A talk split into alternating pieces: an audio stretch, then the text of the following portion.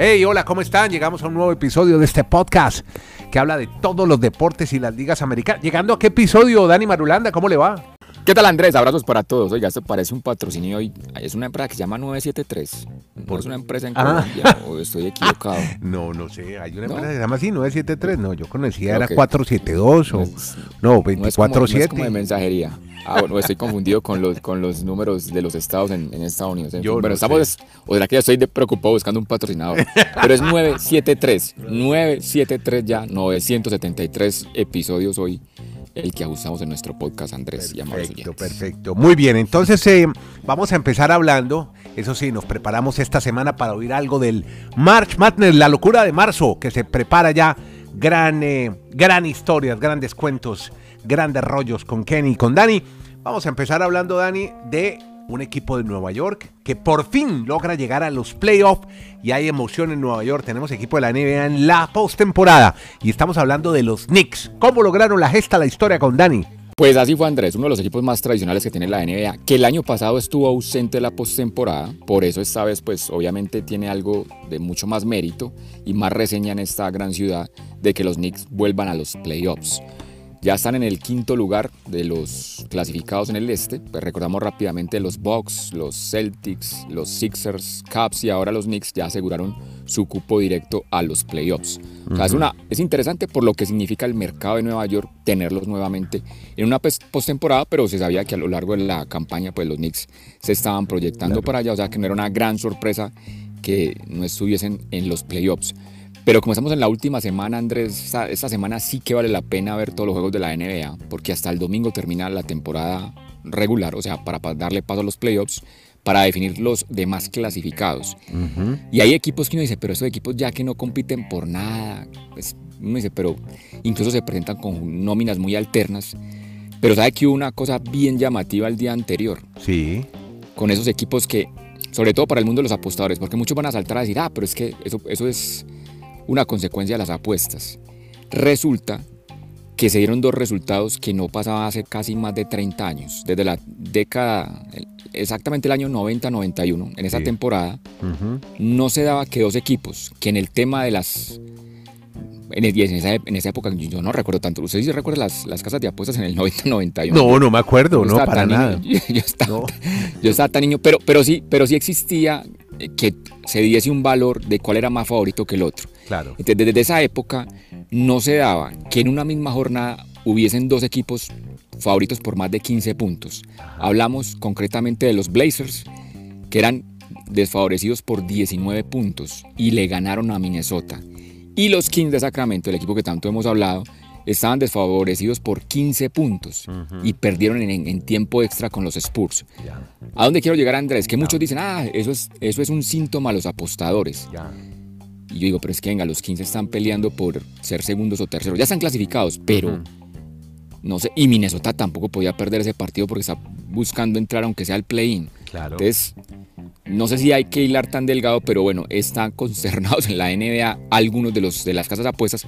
Porque si usted ayer hubiese apostado, ¿cómo se dice eso, Andrés? Parlay. Parlay es cuando usted Sí. hace como una combinación de resultados. Sí, bueno, Yo le no- dicen la combinada, no sé. En, en- en los portales Bueno. de apuestas dicen combinada. Cuando usted apuesta, Bueno, caso, le juega cuatro lo- resultados diferentes.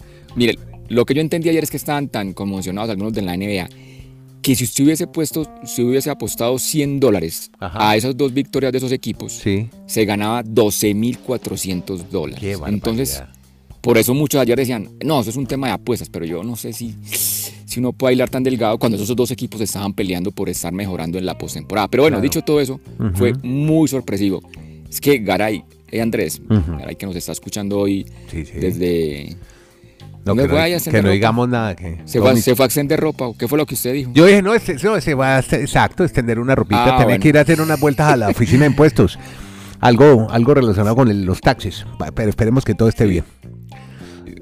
El, I- el Ah, IRS, el tema ¿no? Eso es apuesta el que, equipo- el- el- la Sí. amenaza de Kenny es IRS, eso es lo que lo amenaza a él. Ah, bueno. Bueno, Vuelvo al tema de la NBA, porque es que cuando un- en una, en las casas de apuestas un equipo tiene ventaja de 15 puntos o de 19 en este caso, eso es una paliza. Entonces por eso fue tan sorpresivo que esos equipos siendo tan desfavorecidos, hayan ganado sus partidos. Ya no hay más lora con eso, pero Sí. no sé si los apostadores tengan algo que ver en esos ¿Usted cree? Pero ya está bailando delgadito No, yo no usted, creo. un poquito suspicaz. No, no, no, no, no, sino, sino que mucha gente lo está mirando desde ese punto de vista porque en un mismo día hizo ganar mucho dinero a mucha A gente. mucha gente, sí, pero yo no Pero- creo que haya partidos Pero yo amañados. tampoco no creo porque no, yo, yo- no y sobre todo que los dos equipos, están peleando por algo, o sea, es que no, no era que no tuvieran que pelear por nada. Fue Los- una grata que- coincidencia para, para apostadores. pues podría ser. Sí, Dejémoslo así. Piénselo así. Diga- piénselo digamos siempre en la ética. Exacto. En el sea- fair play. No, no sea tan mal pensado, querido Bueno. Dani Marulanda, por favor. Quédese ahí, no sea tan suspicaz. Este es el podcast La Sacó del Estadio con Kenny Garay y Dani Marulanda. Presenta Andrés Nieto Molina. Vamos a hablar más bien, ¿sabe qué? De Major League Baseball. Mm. Porque tuvimos Sí. varios equipos que se destacaron. Los Rangers, los Rays de Tampa y los Twins de Minnesota. Buenas actuaciones en este primer fin de semana de grandes ligas. Pues esos tres equipos que usted acaba de reseñar están invictos, porque obviamente barrieron sus series, o sea, ganaron los tres compromisos. Eso no, todavía no hay nada que decir, pues que apenas está arrancando esto, pero sí sorprende que uno de los equipos barridos hayan sido los Phillies, porque Filadelfia pues viene de estar en la Serie Mundial y no es como muy normal que uno después de llegar de la Serie Mundial, pues en la primera serie de la siguiente temporada quede barrido. Y lo otro que hay que destacar, Andrés, es la locura que hay con estos hombres que van a ser los jugadores a mostrar durante esta década. Ajá. Home run de Stanton, home run de Josh, home run de Trout, home run de Otani. O sea, Todos sacándola del todos parque. el fin de semana, todos el fin de semana se deleitaron sacándola del estadio como este podcast, todas esas grandes figuras de la Major League Baseball y sobre todo los Yankees, pues que los dos juegos que ganaron incluso fueron por blanqueada. Hablaron fenomenal de Brito, que debutó como pitcher, pero bueno, eso apenas está arrancando y hay que esperar mucho, es que son 162 juegos, no se les olvide No, eso. falta mucho. Lo, lo 160. que falta es béisbol, O sea, y hermano. apenas, llevan, y apenas llevan tres. Claro que hay equipos que, por más que, eh, que en el desayuno sabe cómo se va a hacer el almuerzo, como dicen en Colombia, Exacto. caso los concretos, los Marlins, no, los Mar Andrés, los Marlins, ¿cómo vas a promediar dos carreritas por juego? Sí. En cuatro juegos han hecho ocho No, carreras. pero ¿qué no, es esto, me da. Garay, Garay, no, no me ilusione más, no, es la realidad. Sí, un equipito ahí. Pero, pero usted va a seguir viendo los partidos, Dani. ¿Va a seguirlos viendo con, e- con ese, ¿sabe ini- por qué? con ese in- inicio?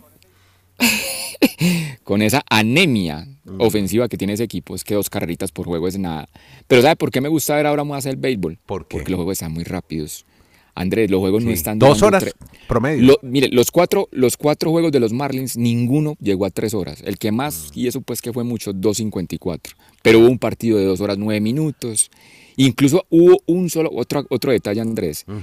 De todos los juegos que tuvimos en este arranque, este fin de semana, solo uno se fue a tiempos, a extra innings. Claro. Y sabe que en el décimo, ¿Cuál y se definió en la décima entrada, el de Cleveland, los Guardians y, y los Seattle Mariners. Ah, Y el partido jugándose en 10 entradas tampoco llegó a 3 horas.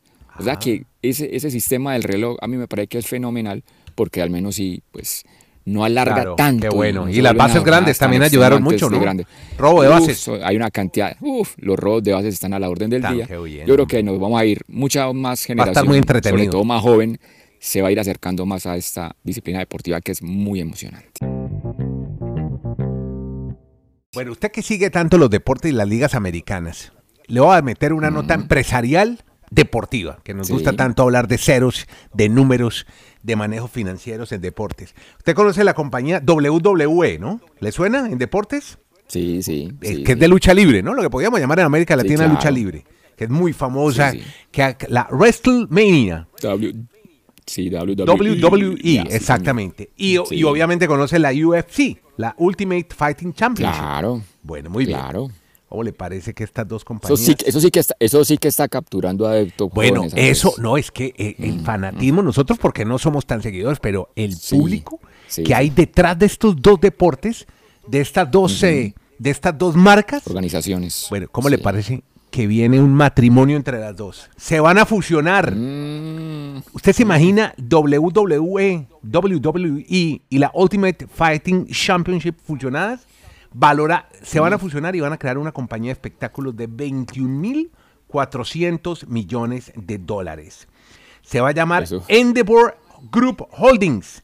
va a tener una participación del control de, bueno, esta, la Endeavor va a tener 51% y la nueva empresa es la nueva empresa, mientras que los inversionistas actuales van a tener el 49%. O sea, Endeavor es de UFC y la, la nueva empresa de la WWE, o sea, va a ser mitad y mitad, 51 y 49.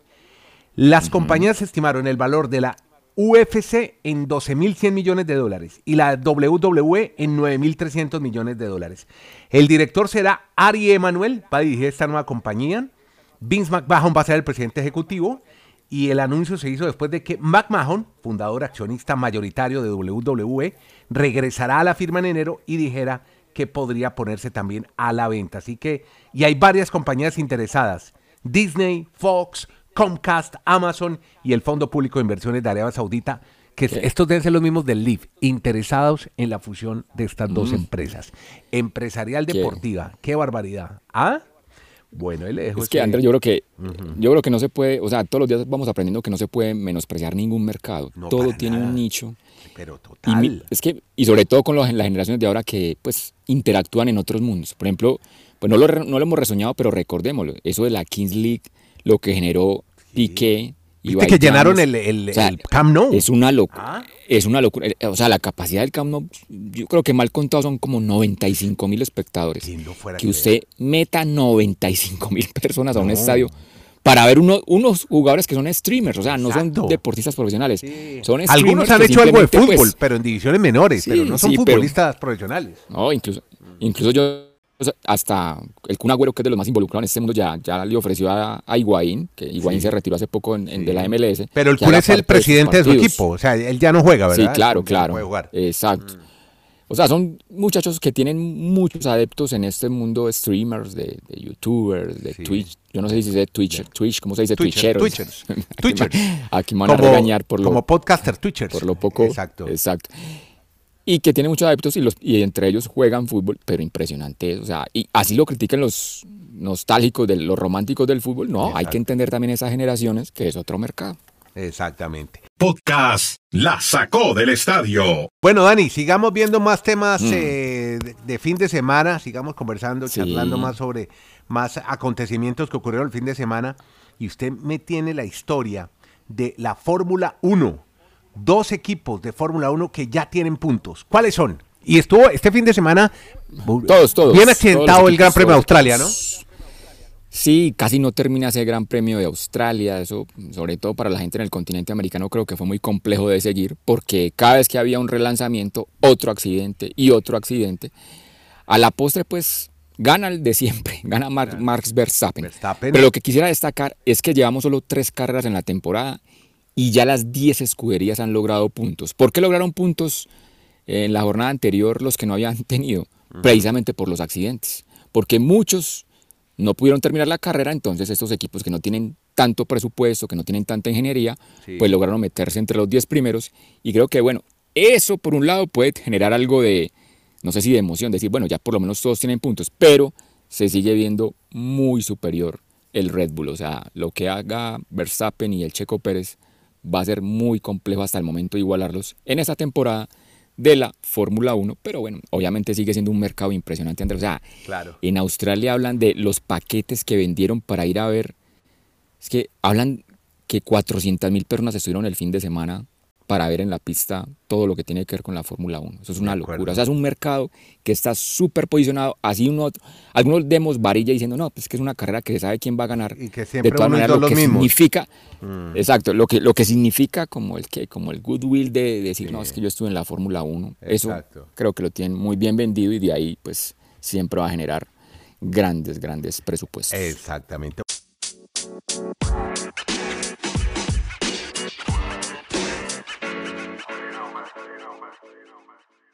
Este fin de semana también tuvimos tenis en Miami. Le fue muy bien al ruso Medvedev. Barrió, aniquiló, peinó al pobre Sinner. ¿Qué le pasa? No, no, no, pero. No, no, no. Eh, bueno, mm. Alcaraz perdió en semifinales ante un inmenso Sinner que está jugando demasiado el ah. italiano, pero tiene un problema mm. físico. Y ayer hizo mella en él, en su organismo, en su cuerpo, porque sufrió de un calambre y ahí se desmoronó la posibilidad de haber ganado el abierto de Miami, porque tiene mucho tenis el italiano, Sinner. Impresionante cómo juega, al final pierden dos sets contra el ruso Medvedev, que ha dicho el mejor inicio de temporada, ahora que comienza la temporada europea, que es toda de polvo de ladrillo, rematando con Roland Garros. Pero ahora tendremos Estoril, Mónaco, Madrid, Barcelona, en fin, todas las capitales europeas, hasta cerrar en el Roland Garros de Francia. Vamos a ver, porque pasamos entonces de los terrenos duros, de los pisos duros de California, de Miami, se hizo con mucho éxito. Ese abierto de Miami salió muy bien y creo que ya está muy posicionado. Ahí en Biscayne Gardens, los señores del Hard Rock ya tienen algo bien montado, ya hicieron olvidar el torneo Biscayne, de Key Biscayne. Sí, no, lo, que han hecho muy bien los directivos de los Miami Dolphins es eso. Eso sí, han sido una empresa muy bien, muy visionaria. O sea, no solo eso, sino la Fórmula 1. Ya el 7 de mayo allá mismo les llega la Fórmula 1. Exacto. eso sí saben para qué montar negocios del deporte. Y en, mujeres ganó Petra Kavitova, que se viene, ganó la experiencia. Yo creo que los que tenían más, más recorrido, más kilometraje, pero estos pelados están, vea, Fritz está jugando muy bien, Sinner se están viendo grandes partidos. Una jugada yo creo la jugada del año. En el juego Ciner Alcaraz, no, no te, no te la puedo. Ya está colgada en redes sociales. Vamos a ponerla en arroba la sacó podcast. Una jugada, un rally impresionante entre el italiano y el español, que al final se quedó con ganas de ser otra vez campeón del abierto de Miami. Podcast La Sacó del Estadio. En Twitter, arroba la sacó podcast.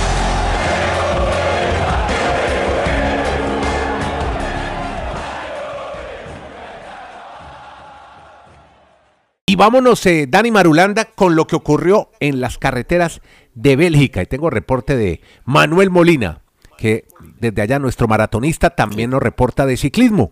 Manuel me habló de la carrera de, los 273 kilómetros, más largo que en ediciones posteriores del Tour de Flandes, amigo, donde parece bien en camino otro caníbal y ya le, ya le cuento qué piensan los belgas de este nuevo caníbal. Así que cuénteme, ¿qué, ¿cómo estuvo este nuevo caníbal, pues del nuevo milenio?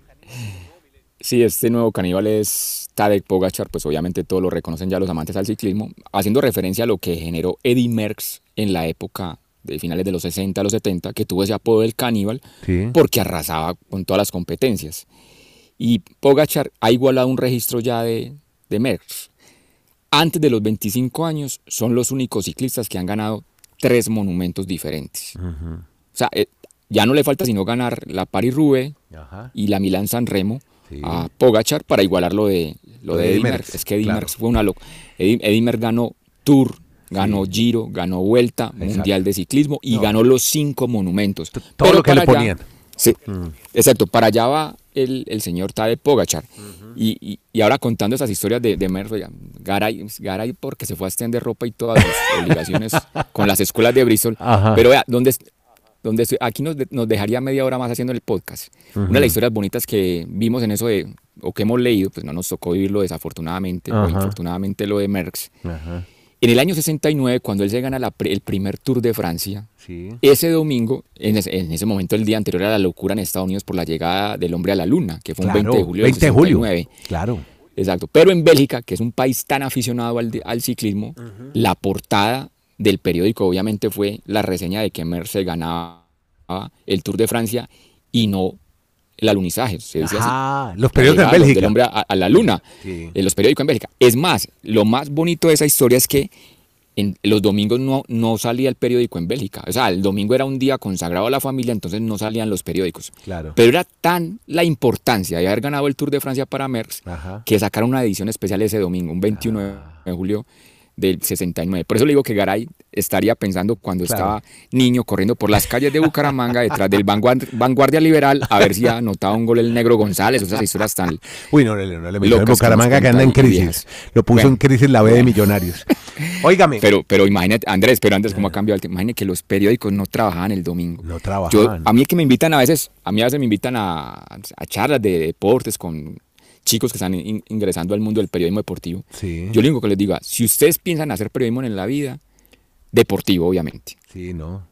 Piensen que el domingo es, el, domingo es, el día laboral. No me, si ustedes están pensando que van a conseguir un trabajo de lunes a viernes y que el domingo se van a dedicar a la familia o a otras cosas, no, no, se puede. No están, sinceramente no están en periodismo deportivo. es la único, el único consejo que les doy. Sí, así es. Oiga, en esa época los domingos no, habían No, no, sí, no, que no, habían Bueno, le quiero contar que aquí la, la radio, aquí en Chile, lo- no hay noticieros los festivos. Los feriados no hacen noticias, ponen música toda la mañana. No Ah. trabajan en feriados, hermano, ¿cómo le parece? No, ni hay No, noticieros no para. tempranito. Comienzan a las 6 de la mañana, empiezan los primeros noticieros de radio, los de las grandes radios, la BioBio, la cooperativa, la ADN. Óigame, mire, no, es que le iba a decir que Manuel me escribe Sí. desde Bélgica y me dice que ayer a primera hora se vio que era un día grande del ciclismo por el desenlace. Lo de Pogachar, que fue campeón del Tour de Flandes, segunda participación. Y, y usted, ¿se acuerda que nos preguntamos por qué no estuvo en, en, eh, la carrera de, de los Emiratos Árabes? Claro, porque quería hacer un calendario más concentrado en estos monumentos. Eh, Claro. claro, gana su tercer monumento, distinto Sí. al, el cuarto en total. Ya ha ganado dos giros de Lombardía, el Lieja Bastoña Lieja y ahora este Flandes. Décima victoria de la temporada y solo tiene 24 añitos. Y además que tuvo de pronto algo de pelea al final con Matthew Van Der Poel. Van Aert no. Van Aert no, no ha sido su año, no le está yendo bien al belga. Lástima porque estaba corriendo en su territorio. Pero entonces le preguntamos a Manuel, hombre, ¿y eso cómo es lo del ciclismo en Bélgica? Porque vimos a la gente muy animada, en terreno quebrado locura, me una locura. Terreno montañoso, había subidas y pavé. Y dice, es un país muy pequeño, me dice Manuel, donde tienen tres regiones. Flanders, que fue donde corrieron, Balonia y Bruselas. Él vive en Bruselas, pero Flanders rodea a Bruselas. Es decir, él podía ver la carrera y la vio, está a 10 minutos. El tour salió de Brujas, que queda una hora larga de Bruselas. Me dice que los belgas son muy apasionados y dice que tiene que ver lo que está pasando por Eddie Merckx, que lo ganó todo, como ya lo reseñó Dani Manulanda. Claro. Cinco monumentos, tres grandes vueltas. Pero, aunque admiran a Pogachar, ojo a este comentario, los belgas lo ven con un poco de recelo porque está Claro. cosechando a tan temprana edad tantos éxitos y parece que quisiera destronar a su Merckx, Eddie Merckx. Por eso, le decimos, por eso le decíamos que otro caníbal en camino. Exacto, bueno, ahí está entonces eh, algo de reserva ante un verdadero monstruo, un campeón de ciclismo que está de Pogachar, el esloveno. Oh, a pesar de que son eh, equipos pues que no son de, de tanto arrastre, ¿no? Ese es Aztecs de San Diego, no, no arrastra mucho. Pero el 974, todos los rollos e historias sobre las dos finales, hombres y mujeres del March Madness, con los que más saben, Dani y Kenny. Dani Marulanda, que está en el retiro, Kenny Garay en Bristol, Connecticut, que ya pagó sus taxes y extendió la ropa. A usted muchas gracias, yo soy Andrés Nieto desde Santiago. Estamos en cualquier plataforma de podcast. Este es el podcast La Sacó del Estadio